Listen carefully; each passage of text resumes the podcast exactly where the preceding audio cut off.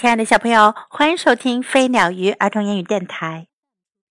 Welcome to Flying Bird and Fish Kids English on Air. This is Jessie.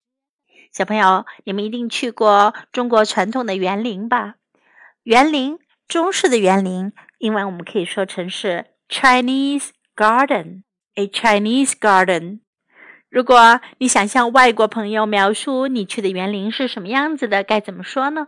我们今天来听这样一本书《In a Chinese Garden》，在中式园林。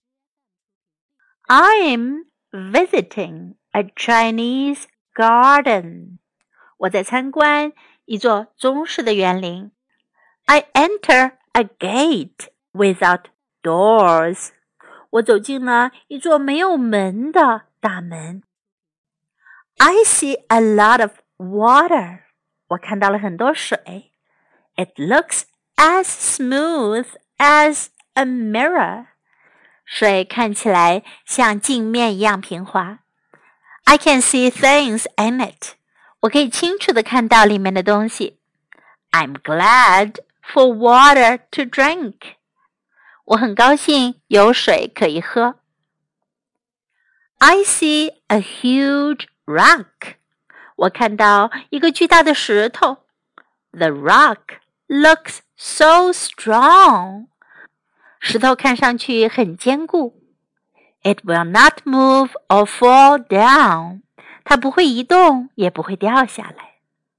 I'm glad I'm strong now too。我很高兴，我现在也很强壮。I see trees。 我还看到树，They stand tall and give shade。它们长得高高的，还有树荫。I'm glad for trees to rest under on a sunny day。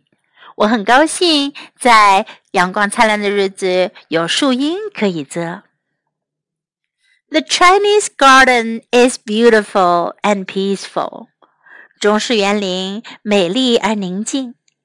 I'll remember it whenever I see water, rocks, and trees. 无论何时，当我看到水、石头和树的时候，我就会想起它。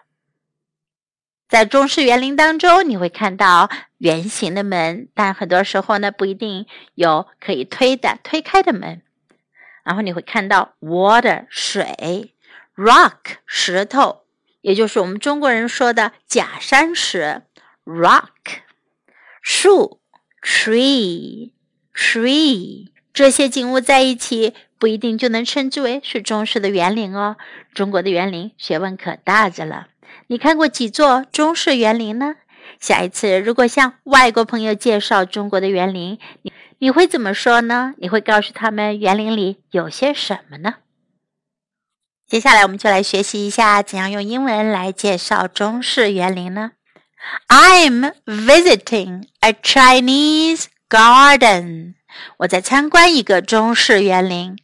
I'm visiting a Chinese garden. I'm visiting a Chinese garden. I enter a gate without doors. 我走进一个没有门的大门。Door 指的是那种可以推开来的门，Gate 呢是大门。中式园林当中会有很多圆形的 gate，但是呢是不一定会有 door 可以推开的。I enter gate without doors. I see a lot of water. 我看到好多水。I see a lot of water. I see a lot of water. I can see things in it. 我能看清楚里面的东西。I can see things in it. I can see things in it. I see a huge rock. 我看到巨大的石头。I see a huge rock. I see a huge rock. I see trees. 我看到树。I see trees. I see trees. The Chinese garden is beautiful and peaceful. 中式园林美丽宁静。 The Chinese garden is beautiful and peaceful. The Chinese garden is beautiful and peaceful. Now let's listen to the story once again. In a Chinese Garden, written by Roy Anthony Ramos. I'm visiting a Chinese garden. I enter a gate without doors. I see a lot of water. It looks as smooth as a mirror. I can see things in it. I'm glad for water to drink. I see a huge rock. The rock looks so strong. It will not move or fall down. I'm glad I'm strong now, too. I see trees. They stand tall and give shade. I'm glad for trees to rest under on a sunny day. The Chinese garden is beautiful and peaceful. I'll remember it whenever I see water, rocks, and trees. Thanks for listening. Until next time, goodbye.